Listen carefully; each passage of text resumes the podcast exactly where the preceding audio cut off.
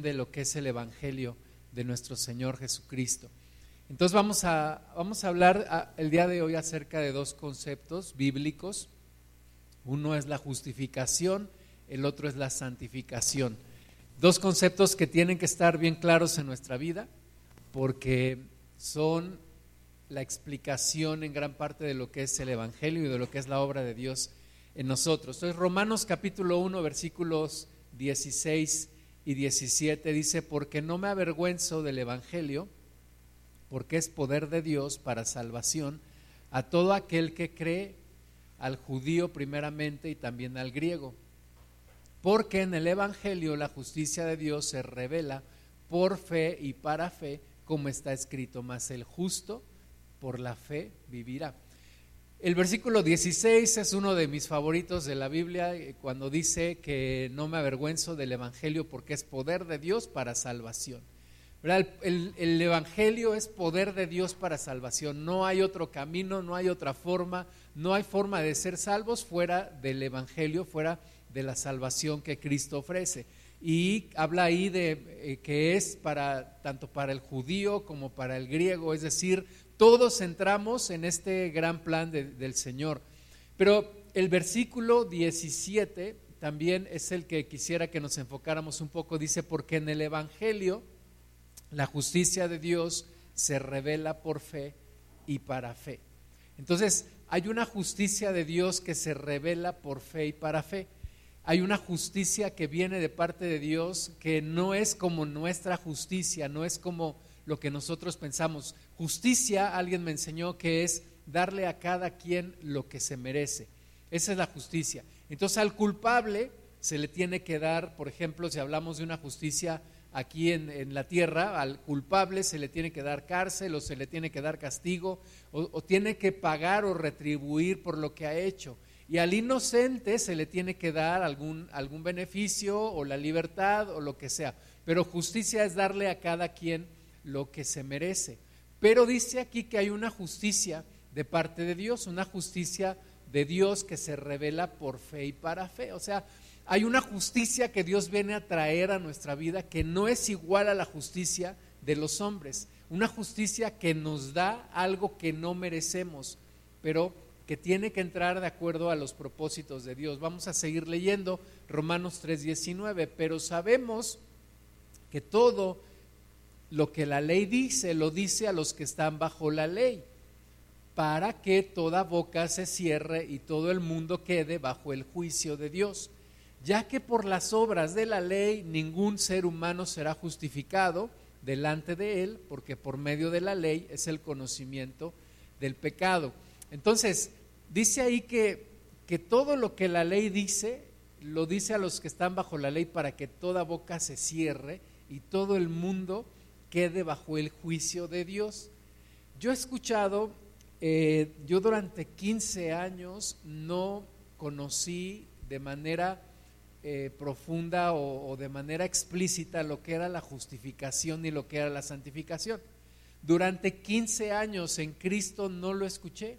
Hasta fue, hasta después de esos 15 años que, que escuché un curso de Romanos, cuando conocí este concepto de la justificación y de la y de la santificación. Y esto es importante porque de repente, por ejemplo, yo escuchaba que me decían, ¿qué pasa si tú, creyendo en Cristo, eh, te peleas con tu esposa en la noche y mueres esa noche? Ya te quedaste en el infierno. Y yo decía, así, así, de, así de, drásticas y así de eh, frágiles son las cosas. Pero por otro lado, también he escuchado que hay gente que dice, si tú tienes un problema de pecado, no te preocupes, en un minuto Dios lo arregla. Entonces, escucho los dos extremos de, la, de, las opiniones, unos, unos hablando acerca de la salvación por obras y otros hablando de que las obras no tienen ninguna importancia en el, camino en Cristo. Entonces, las dos posturas son equivocadas de acuerdo a la palabra de Dios, son como los dos lados del péndulo. Si yo me voy hacia el lado de la justificación, yo digo simplemente somos salvos por fe y no importa lo que hagamos, vamos a ser salvos siempre que tengamos fe. Pero si me voy por el otro lado, por el lado de, la, de las obras, digo, no, tenemos que tener obras porque si no, no vamos a ser salvos. Pero la palabra de Dios es clara y nos muestra un balance y un evangelio que, que tenemos que entender, porque en primer lugar dice aquí que por la ley todos quedamos bajo el juicio de Dios. Toda la humanidad quedamos bajo el juicio de Dios por causa de la ley. ¿Por qué? Nos explica un poco más, porque por las obras de la ley ningún humano será justificado delante de él. Entonces, por la ley no puedo ser salvo, no puedo ser salvo por mis obras, no puedo ser salvo por lo que yo hago, no puedo ser salvo por mis buenas obras, no puedo ser salvo por lo que yo creo ganarme, la salvación no se puede ganar, se tiene que recibir. Entonces dice, porque por medio de la ley es el conocimiento del pecado. ¿Qué es la ley entonces o para qué viene la ley? Para traer un diagnóstico. ¿Cuál es el diagnóstico? Todos estamos bajo pecado. Todos estamos bajo el juicio de Dios, bajo la condenación de Dios. Esa es la condición de toda la humanidad. Todos estamos bajo pecado. La ley da el diagnóstico, pero no da el tratamiento, no da la solución. Y es muy triste que cuando tienes una enfermedad no puedas sanarte, aunque sepas el diagnóstico, aunque, aunque el diagnóstico es certero, pero no puedes obtener una sanidad. Entonces no tiene, no tiene mucho sentido más que, ok, sé que estoy mal, sé que tengo un problema, pero ¿cómo lo puedo arreglar? Ahí viene la segunda parte de la palabra de Dios, que es la justificación. La justificación, somos salvos por fe. Vamos a continuar leyendo. Ahora en números, vamos a hacer una pausa, vamos a números 14, 18. Dice Jehová, tardo para la ira y grande en misericordia, que perdona la iniquidad y la rebelión, aunque de ningún modo tendrá por inocente al culpable, que visita la maldad de los padres sobre los hijos hasta, hasta los terceros y hasta los cuartos. Entonces, dice ahí que Dios de ninguna manera tendrá por inocente al culpable. O sea, Dios no puede dejar pasar el pecado. Dios no puede decir, pues sí, todos están mal, todos pecaron, no importa, van a, van a entrar al, cielo. ¿No? Dice que Dios no tendrá por inocente al culpable. Entonces, hay un problema. Dios quiere salvar a la humanidad, Dios quiere reconciliarse con la humanidad, pero la humanidad, todos estamos bajo el juicio de Dios, todos hemos pecado. Y entonces, ¿cuál será la forma en la que Dios puede salvarnos y reconciliarnos con Él? Estaba platicando con mi amigo René que es abogado, y yo le decía, es que Romanos es toda una explicación de lo que es la justicia. ¿Verdad? Si tú quieres eh, entender el derecho, tienes que eh, estudiar Romanos, porque eh, si Dios nos hubiera simplemente, ok, no hay ningún problema, entren todos al cielo, todos pecaron, todos están destituidos, pero voy a perdonarlos a todos. Eso se llama injusticia, eso se llama anarquía, eso se llama desorden. ¿Verdad? Es como cuando aquí en, en nuestro gobierno el dicen, bueno, hay una, hay una, por ejemplo, alguna vez dijeron, todos los carros tienen que tener seguro. Y entonces muchos compraron seguro, pero muchos otros no. Entonces dijo el gobierno, ok, como no todos compraron, bueno, ya no importa, todos van a, a poder circular libremente. ¿verdad? O cuando hubo un, se trató de hacer un registro nacional de vehículos y muchos lo hicieron y otros no. Entonces, ¿qué dijo el gobierno? Ok, ya no se preocupen, ya todos van a estar sin problema. No puede ser así con Dios porque Dios sería injusto. Dios sería injusto. Simplemente si dijera, ok, no hay ningún problema, entren todos, me voy a hacer de la vista gorda, Dios sería un juez injusto. Y Dios no puede, dice aquí números, no puede tener por inocente al culpable. Y visita la maldad de los padres sobre los hijos hasta la tercera y cuarta generación. Vamos a ver Romanos 1.18. Dice, porque la ira de Dios se revela desde el cielo contra toda la impiedad e injusticia de los hombres que detienen con injusticia la verdad. Entonces, hay una ira de Dios que se manifiesta en contra de la injusticia y la impiedad de los hombres. Es como de repente cuando te subes a un elevador y te dicen, ah, no, no importa, súbete, sí cabemos, si vamos a caber todos en el infierno, no, no te preocupes. O hay quien dice, Dios nos va a perdonar a todos. Al final, mira, es como el maestro que como nadie hizo la tarea, nos va a pasar a todos. Y no es cierto. La justicia de Dios se revela y la ira de Dios se revela contra la injusticia de los hombres. Dice el versículo 19, porque lo que de Dios se conoce les es manifiesto, pues Dios se los manifestó. Porque las obras invisibles de Él, su eterno poder y deidad se hacen claramente visibles desde la creación del mundo, siendo entendidas por medio de las cosas hechas de modo que no tienen excusa, pues habiendo conocido a Dios, no le glorificaron como a Dios, ni le dieron gracias, sino que se envanecieron sus razonamientos y su necio corazón fue entenebrecido. Esa es nuestra realidad, esa es nuestra condición, eso es de donde tú y yo venimos. Hemos sido puestos bajo el pecado, tenemos la ira de Dios sobre nosotros cuando no hemos aceptado a Cristo. ¿Por qué? Porque todos somos hallados culpables delante del Señor. Entonces, hay una ley que, manifiesta que todos hemos pecado. Si no hubiera ley, no habría pecado. Y entonces todos estaríamos felices y contentos viviendo nuestro desorden y viviendo en, en, nuestro pecado. Pero hay una ley que nos condena a todos y que dice todos son culpables. Y hay una ira de Dios que cae sobre el mundo, que cae sobre todos. En la, en la semana me preguntaba mi esposa, me decía de ese versículo que dice, a Jacob amé más, a Esaú aborrecí y me preguntaba por qué aborreció a Esaú. Y alguien una vez dijo, bueno, eh, igual le vinieron a preguntar, pastor, ¿por qué, ¿por qué dice la Biblia a Jacob amé y aborrecí a Esaú? Y ella dijo, no entiendo una parte. Y él dijo, yo tampoco entiendo una parte. ¿Cuál es la que tú no entiendes? Y la mujer dijo, la parte que yo no entiendo es por qué Dios aborreció a Esaú. Y el pastor le dijo, la parte que yo no entiendo es por qué Dios amó a Jacob porque nos tendría que aborrecer a todos, porque todos hemos hecho de nuestra vida un desorden, todos hemos ensuciado eh, los mandamientos, todos le hemos fallado a Dios, entonces hay una ira de Dios que se manifiesta en contra de toda la humanidad y es justicia. Es lo que merecemos, lo que merecemos es la ira de Dios sobre nosotros. ¿Por qué? Porque todos le hemos fallado a Dios. Yo tengo registro de todo lo que yo he hecho, de muchas cosas me acuerdo, tal vez de otras no, pero yo sé que soy culpable delante de Dios por todo lo que he vivido. Entonces hay una ley que nos juzga y que hace que la ira de Dios esté sobre nosotros, sobre toda la humanidad. Pero Romanos 3:21 dice, pero ahora, aparte de la ley, se ha manifestado la justicia de Dios, testificada por la ley y por los profetas la justicia de Dios por medio de la fe en Jesucristo para todos los que creen en Él, porque no hay diferencia.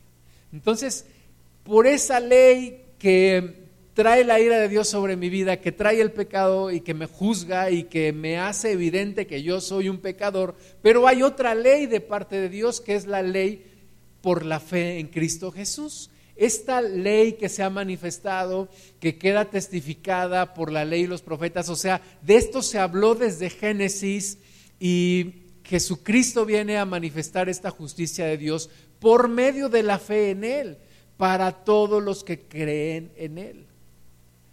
Mucha gente dice, es que todas las religiones son buenas, todas las religiones salvan, todos los caminos llevan a Dios. Y no es cierto nosotros vamos a ser vistos como intolerantes, porque nosotros decimos solamente hay un camino, solamente hay una forma. Ah, entonces estás diciendo que todas las religiones están mal? Sí. Solo hay un camino, solo hay una forma, se llama Jesucristo. De otra forma, la ira de Dios sigue sobre la humanidad. La ira de Dios sigue sobre cualquiera que no ha creído en Jesús. Dice aquí, para todos los que creen en Él porque no hay diferencia. Versículo 23, por cuanto todos pecaron y están destituidos de la gloria de Dios. Fíjate, no hay diferencia, todos han pecado. Oye, pero el pueblo judío, el pueblo de Israel, el pueblo de Dios, todos, todos han pecado y están destituidos de la gloria de Dios. Siendo justificados gratuitamente por su gracia, mediante la redención que es en Cristo Jesús. Entonces, solamente por la redención en Cristo Jesús. Eso se llama justificación. La justificación es inmediata. En el momento en el que tú crees en Jesucristo, en ese momento eres salvo. Si te murieras en ese momento, vas al cielo. como el pecador, como el ladrón que estaba al lado de Jesús ahí en la cruz, le dijo, Señor, acuérdate de mí cuando vengas en tu reino. Jesús le dijo, hoy estarás conmigo en el paraíso. Y fue salvo. Se llama justificación, es inmediata, es inmediata. Vamos a seguir leyendo. Romanos 3:25, a quien Dios puso como propiciación por medio de la fe en su sangre, para manifestar su justicia a causa de haber pasado por alto en su paciencia los pecados pasados con la mira de manifestar en este tiempo su justicia, a fin de que Él sea el justo y el que justifica al que es de la fe de Jesús. Entonces, Dios sigue siendo justo. ¿Por qué? Porque tomando toda nuestra culpa, la descarga en Jesús, Jesús la paga, y a través de Jesús podemos ser justificados. El, el justo fue tratado como pecador para que los pecadores seamos tratados como justos. Entonces, Dios sigue siendo justo, no cometió ninguna injusticia, ¿verdad? Nos puede perdonar a todos simple y sencillamente por el gran sacrificio que ha hecho Jesús y nos ha justificado, nos ha salvado. Si yo pudiera reformar el catecismo en este país, yo les enseñaré a los niños lo que es justificación y lo que es santificación. Tendríamos que entender, en lugar de que nos enseñaran un montón de rezos y de cosas y de sacramentos, tendríamos que entender esto. La única forma de ser salvos es a través de la fe en Cristo Jesús. Cuando yo hice mi primera comunión, el sacerdote me amenazó, bueno, a todos nos amenazó y nos dijo, si ustedes no confiesan todos sus pecados al Padre, cuando se confiesen, ustedes van a, van a sufrir un castigo porque un niño un día no, no, no confesó todos sus pecados y cuando tomó la hostia le quemaba la boca, lo llevaron al hospital, el niño gritaba, el niño no podía aliviar su boca, sentía que se le quemaba, nadie pudo hacer nada por ese niño y todos estábamos bien espantados. Y luego nos dijo que nadie realmente podía saber si podría ser salvo, que eso solamente lo determinaría Dios cuando viniera, por ti o cuando te llamara. Pero la Biblia nos enseña algo muy diferente. Si tú eres justificado, tú eres salvo. Tú puedes tener la seguridad de tu salvación. Vamos a seguir leyendo. Bueno, nos habla aquí de una justicia, la justicia de Dios que es por la fe en Cristo Jesús. Es una nueva justicia que se revela de parte de Dios. Romanos 3:27. ¿Dónde pues está la jactancia? Queda excluida. ¿Por cuál ley? ¿Por la de las obras? No, sino por la ley de la fe. Concluimos pues que el hombre es justificado por fe sin las obras de la ley. ¿Es Dios solamente Dios de los judíos? ¿No es también Dios de los gentiles? Ciertamente también de los gentiles, porque Dios es uno y Él justificará por la fe a los de la circuncisión y por medio de la fe a los de la incircuncisión. Luego, por la fe invalidamos la ley en ninguna manera, sino que confirmamos la ley. Y ahí nos está hablando de la segunda parte que quisiera que platicáramos el día de hoy, que es la santificación. O sea, soy justificado por la fe en Cristo, pero esa justificación me lleva a un cambio de vida, me lleva a una transformación a través de un proceso que dura el resto de mi vida, desde el momento en el que yo soy justificado hasta que yo me muera, tengo que ser santificado tengo que ser transformado. ¿sí? Eh, y Dios es Dios de los judíos y de los gentiles. Me asombra mucho que hoy mucha gente se está judaizando, las iglesias están judaizando. Una iglesia aquí en Pachuca supe que todos se judaizaron. Bueno, la mitad se fue y la mitad se quedó, pero se están judaizando. Mucha gente se está judaizando. Cuando nos dice aquí, tanto los de la circuncisión como los de la incircuncisión solamente pueden ser justificados por la fe. No hay otra forma, no hay otro camino, no hay forma de ganarse la salvación por obras, es por fe, es por fe, se recibe por fe. Vamos a continuar leyendo ahora en Romanos 5.1. Dice, justificados pues por la fe, justificados pues por la fe, tenemos paz para con Dios por medio de nuestro Señor Jesucristo por quien también tenemos entrada por la fe a esta gracia en la cual estamos firmes y nos gloriamos en la esperanza de la gloria de Dios. Cuando yo no conocía a Cristo, ¿verdad? yo no sabía qué hacer con todo el peso del pecado que yo traía. Y yo sabía que yo era culpable y el diablo venía y me atormentaba en mi mente, tú eres culpable. Y yo decía, efectivamente, yo soy culpable. Y el diablo venía y me decía, Dios nunca te va a perdonar, Dios nunca te va a perdonar todo lo que has hecho. Y yo decía, sí, Dios efectivamente nunca me va a perdonar porque es lo justo. Pero dice aquí que somos justificados pues por la fe y entonces tenemos paz para con Dios por medio de nuestro Señor Jesucristo.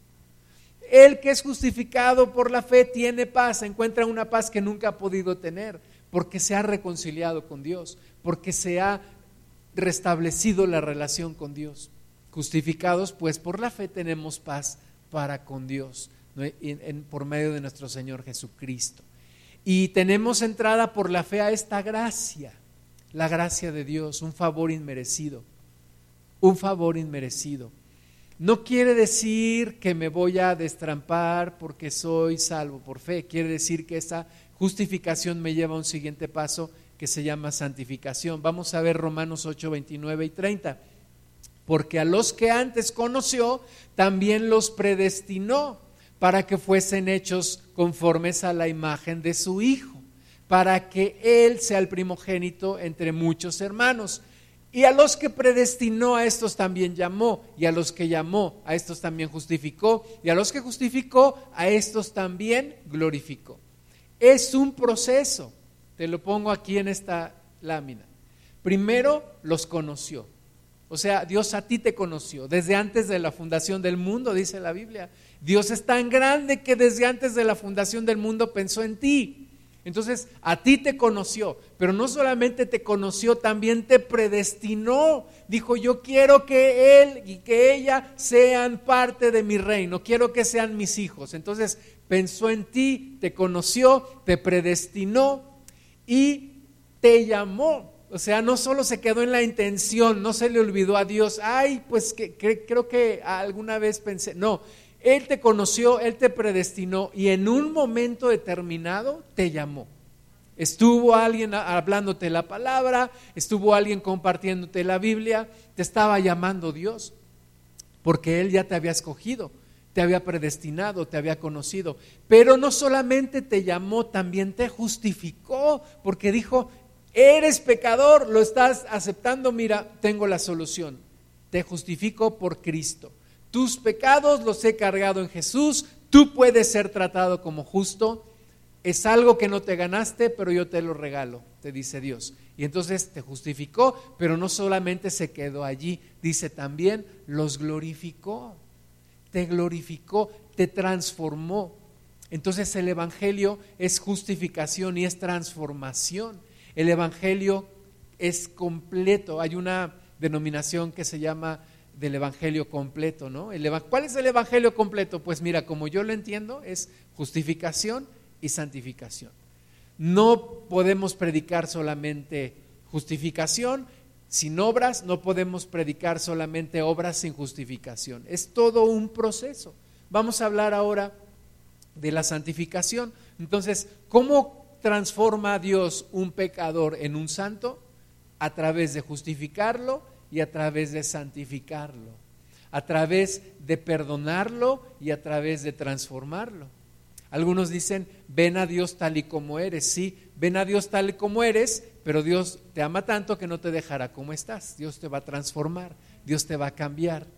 Vamos a ver en unos minutos un poco acerca de la santificación, un proceso que empieza el día que aceptas a Jesús y termina el día que eres recibido en el cielo es un proceso que dura toda la vida. La justificación es inmediata, la santificación lleva todo, toda una vida, el resto de tu vida. Dice Romanos 8.1, ahora pues ninguna condenación hay para los que están en Cristo Jesús, los que no andan conforme a la carne, sino conforme al Espíritu, porque la ley del Espíritu de vida en Cristo Jesús me ha librado de la ley del pecado y de la muerte. Romanos capítulo 8 es el corazón de Romanos. Si Romanos es la obra maestra del Espíritu Santo a través de Pablo, el capítulo 8 es como la revelación completa porque nos habla de cómo vivir en el Espíritu. ¿Quién puede vivir en el Espíritu? Aquel que ha sido justificado, aquel que ha creído en Jesús, aquel que ha sido perdonado. puede vivir en el Espíritu, ya no por mis obras. A veces decimos, ay, es que me esfuerzo tanto y no lo logro. Es que no debe de ser solo con tus fuerzas, debes de vivir en el Espíritu. Entonces, para los que están en el Espíritu ya no hay ninguna condenación, porque viven conforme al Espíritu, están en Cristo y viven conforme al Espíritu. Como yo lo entiendo es, la obra de justificación la realiza Jesús, pero la obra de santificación la hace el Espíritu Santo en el creyente. Es el Espíritu Santo moldeando tu vida, es el Espíritu Santo transformándote. Ya no debe de haber condenación en ti porque ya no vives según la carne, ahora vives según el Espíritu. ¿Por qué? Porque fuiste perdonado y porque recibiste el Espíritu Santo y porque el Espíritu Santo te va a transformar. Romanos 8:3, porque lo que era imposible para la ley, por cuanto era débil por la carne, Dios enviando a su Hijo en semejanza de carne, de pecado, y a causa del pecado, condenó al pecado en la carne para que la justicia de la ley se cumpliese en nosotros, que no andamos conforme a la carne, sino conforme al Espíritu. Entonces fíjate, lo que era imposible para la ley, por cuanto yo soy débil, el Espíritu lo hace posible. Me acuerdo yo cuando era niño jugaba fútbol y un amigo mío era como cuatro años más grande que yo, nos metió en una liga, nos metió en juvenil C cuando nosotros debíamos de ser juvenil A, entonces nos daban unas arrastradas cada 9-0, 11-0, cuando quedamos 3-1 era como si hubiéramos ganado, porque... Y entonces él una vez me dijo, yo jugaba siempre con tenis y me dijo, te tienes que comprar unos tacos. Y le dije, ¿para qué? Dice, porque cuando te compres esos tacos vas a poder hacer cosas que no puedes hacer con los tenis. Yo dije, ah, voy a jugar como Pelé, yo creo, con mis tacos. Y cuando yo leo esta palabra, me acuerdo mucho de eso, porque dice que lo que era imposible antes de que yo aceptara a Cristo, ahora lo puedo vencer.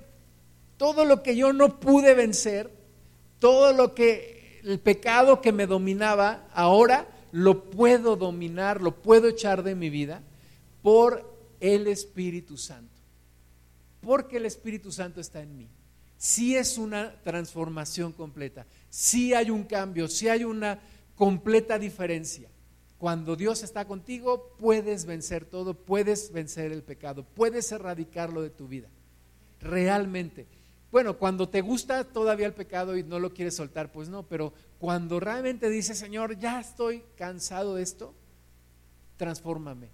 Y Dios hace una obra a través de ti, con tu voluntad, para dejar el pecado. Romanos 8, 5, porque los que son de la carne piensan en las cosas de la carne pero los que son del Espíritu en las cosas del Espíritu, porque el ocuparse de la carne es muerte, pero el ocuparse del Espíritu es vida y paz. Por cuanto los designios de la carne son enemistad contra Dios, porque no se sujetan a la ley de Dios ni tampoco pueden, y los que viven según la carne no pueden agradar a Dios. Entonces, nosotros ya no vivimos para la carne, vivimos para el Espíritu. Deudores somos al Espíritu y no a la carne. Ocuparse del Espíritu es vida.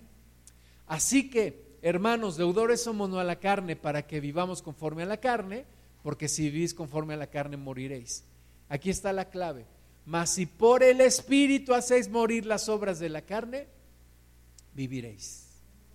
Somos, somos obra en construcción. Somos trabajo no concluido.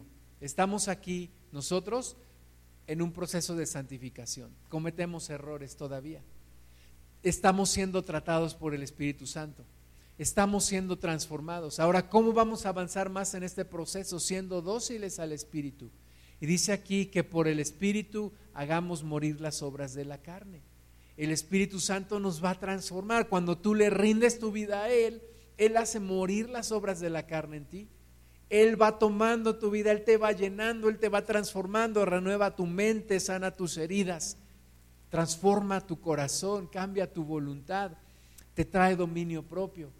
Esa es la obra de santificación en la cual tú y yo tenemos que estar y tenemos que continuar. Segunda de Corintios 1, 1 y 2. Dice Pablo, llamado a ser apóstol de Jesucristo por la voluntad de Dios, y el hermano Sóstenes a la iglesia de Dios que está en Corinto. me quiero enfocar en esto, a los santificados en Cristo Jesús, llamados a ser santos, con todos los que en cualquier lugar invocan el nombre de nuestro Señor Jesucristo, Señor de ellos y nuestro. Entonces, no soy salvo por obras, pero sí tengo que tener obras. Sí tengo que manifestar las obras de Dios. ¿Por qué? Porque he sido transformado, porque el Espíritu Santo está en mí. Entonces no se trata nada más, ah, pues yo creí y fui salvo y, ya hago de mi vida lo que yo quiera. No, no, soy llamado a ser santo, soy llamado a ser apartado. Y, no es que Dios me diga, pues a ver cómo le haces, ¿eh? pero cambias, no.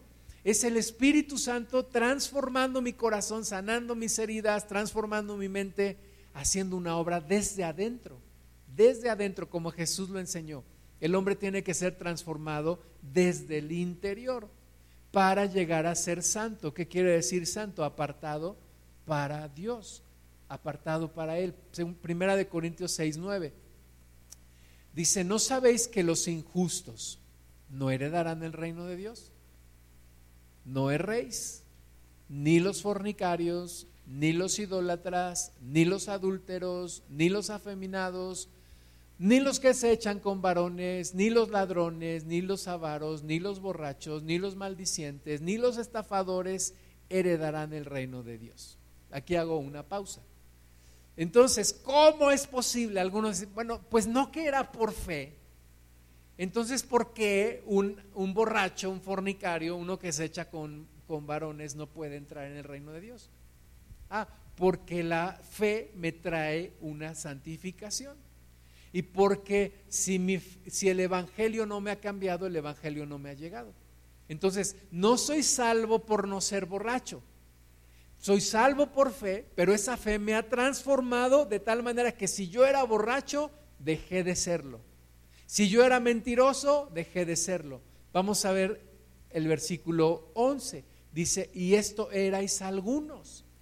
Esto erais algunos. Le está hablando el Espíritu Santo a través de Pablo a la iglesia de los Corintios y dice, miren, ustedes eran todo esto.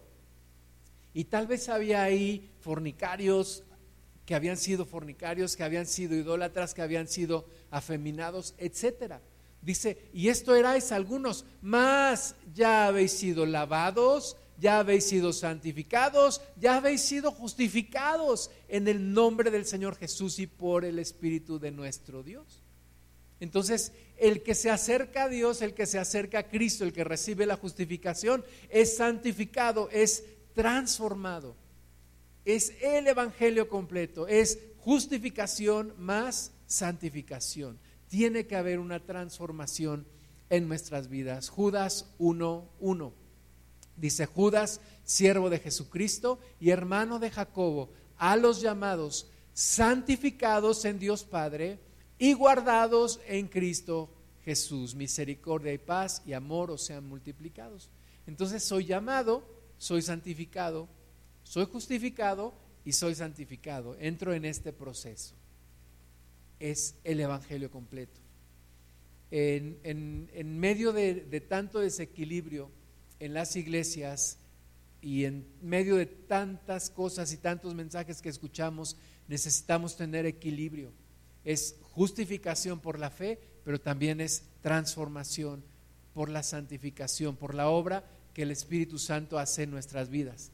Hechos 26, 15. Yo entonces dije, está hablando el apóstol Pablo, ¿quién eres Señor? Y el Señor dijo, yo soy Jesús a quien tú persigues. Pero levántate y ponte sobre tus pies, porque para esto he aparecido a ti, para ponerte por ministro y testigo de las cosas que has visto y de aquellas en que me apareceré a ti, librándote de tu pueblo y de los gentiles, a quienes ahora te envío para que abras sus ojos, para que se conviertan de las tinieblas a la luz y de la potestad de Satanás a Dios, para que reciban por la fe que es en mí perdón de pecados y herencia entre los santificados. Aquí están las dos cosas, para que reciban por la fe perdón de pecados y herencia entre los santificados. Justificación y santificación necesitamos vivir las dos cosas. Necesito entender que la salvación no es por obras y necesito entender también que la justificación me trae obras, que tengo que tener una transformación en mi vida. Segunda de Corintios 13, 14, la gracia del Señor Jesucristo, el amor de Dios y la comunión del Espíritu Santo sean con todos vosotros. Amén. Fíjate, la, gracia de Jesús es la justificación, pero es el amor del Padre y la comunión del Espíritu Santo. Necesitamos la obra completa, el Evangelio completo en nuestras vidas. Y Efesios 1, versículos 1 y 2, dice Pablo, apóstol de Jesucristo por la voluntad de Dios, a los santos y fieles en Cristo Jesús que están en Éfeso, gracia y paz de Dios nuestro Padre y del Señor Jesucristo. Entonces, de nuevo, somos llamados a santificación, somos llamados a ser transformados, somos llamados a una transformación. Vivamos el Evangelio completo. Justificación por fe, pero transformación por la obra del Espíritu Santo en nosotros. Vamos a orar, vamos a ponernos de pie y vamos a orar a nuestro Señor y vamos a entregarle completamente nuestra vida. Si tú nunca has recibido la justificación por la fe en Cristo, este es un buen momento para hacerlo. Y por otro lado, si tú te has detenido allí y, y, no ha habido una transformación en tu vida, este es un buen momento también para continuar en Cristo. Padre, te damos toda la gloria, te damos gracias, Señor, porque eres juez justo y porque cuando todos estábamos bajo la ira tuya, bajo la condenación de la ley, porque todos hemos pecado y todos hemos sido destituidos de la gloria de Dios, pero en ese momento entró una nueva justicia, la justicia que es por la fe de Jesús. Y te damos gracias porque esa justicia nos alcanzó, porque Cristo nos perdonó, porque Cristo cargó nuestros pecados en sus espaldas y gracias te damos, Señor, por ese sacrificio. A Cristo le costó su vida, a Cristo le costó su sangre, para que nosotros hoy podamos ser tratados como justos. Señor, que no menospreciemos ese sacrificio, que no lo echemos en vano, sino que realmente por la fe de Cristo alcancemos esa justicia que por nosotros mismos no podríamos alcanzar. Pero Padre, también te pedimos que nos ayudes a seguir en el proceso de santificación. Señor, un proceso difícil para nosotros, complicado, porque nos atoramos, porque cometemos errores, porque nos desesperamos, porque Parece que nos quisiéramos regresar a lo que fuimos. Pero ahí está tu Espíritu Santo, tomándonos de la mano, ayudándonos de nuevo, dándonos fuerzas cuando ya no tenemos, trayendo consuelo cuando lo necesitamos, trayendo exhortación también, dirección cuando nosotros nos perdemos. Padre, ayúdanos para llegar hasta el final, para heredar salvación Ayúdanos, Señor, Espíritu Santo, nos abrimos a ti, te entregamos nuestra vida de nuevo y te pedimos que nos ayudes en este proceso, porque no queremos quedarnos fuera, porque no queremos perder la fe, porque no queremos renunciar a, lo que un día decidimos que fue aceptar ese sacrificio de Jesús. Señor, transfórmanos, cámbianos, conoces la situación personal de cada una y de cada uno de nosotros. Ayúdanos, Señor. Ayúdanos en este camino y tú seas glorificado por siempre, Padre. Gracias por pensar en nosotros, por proveernos el camino y por proveernos la forma para que podamos estar en tu presencia y tener comunión contigo y abrazarnos de ti y nunca, nunca perdernos de ti, Señor. En el nombre de Jesús. Amém.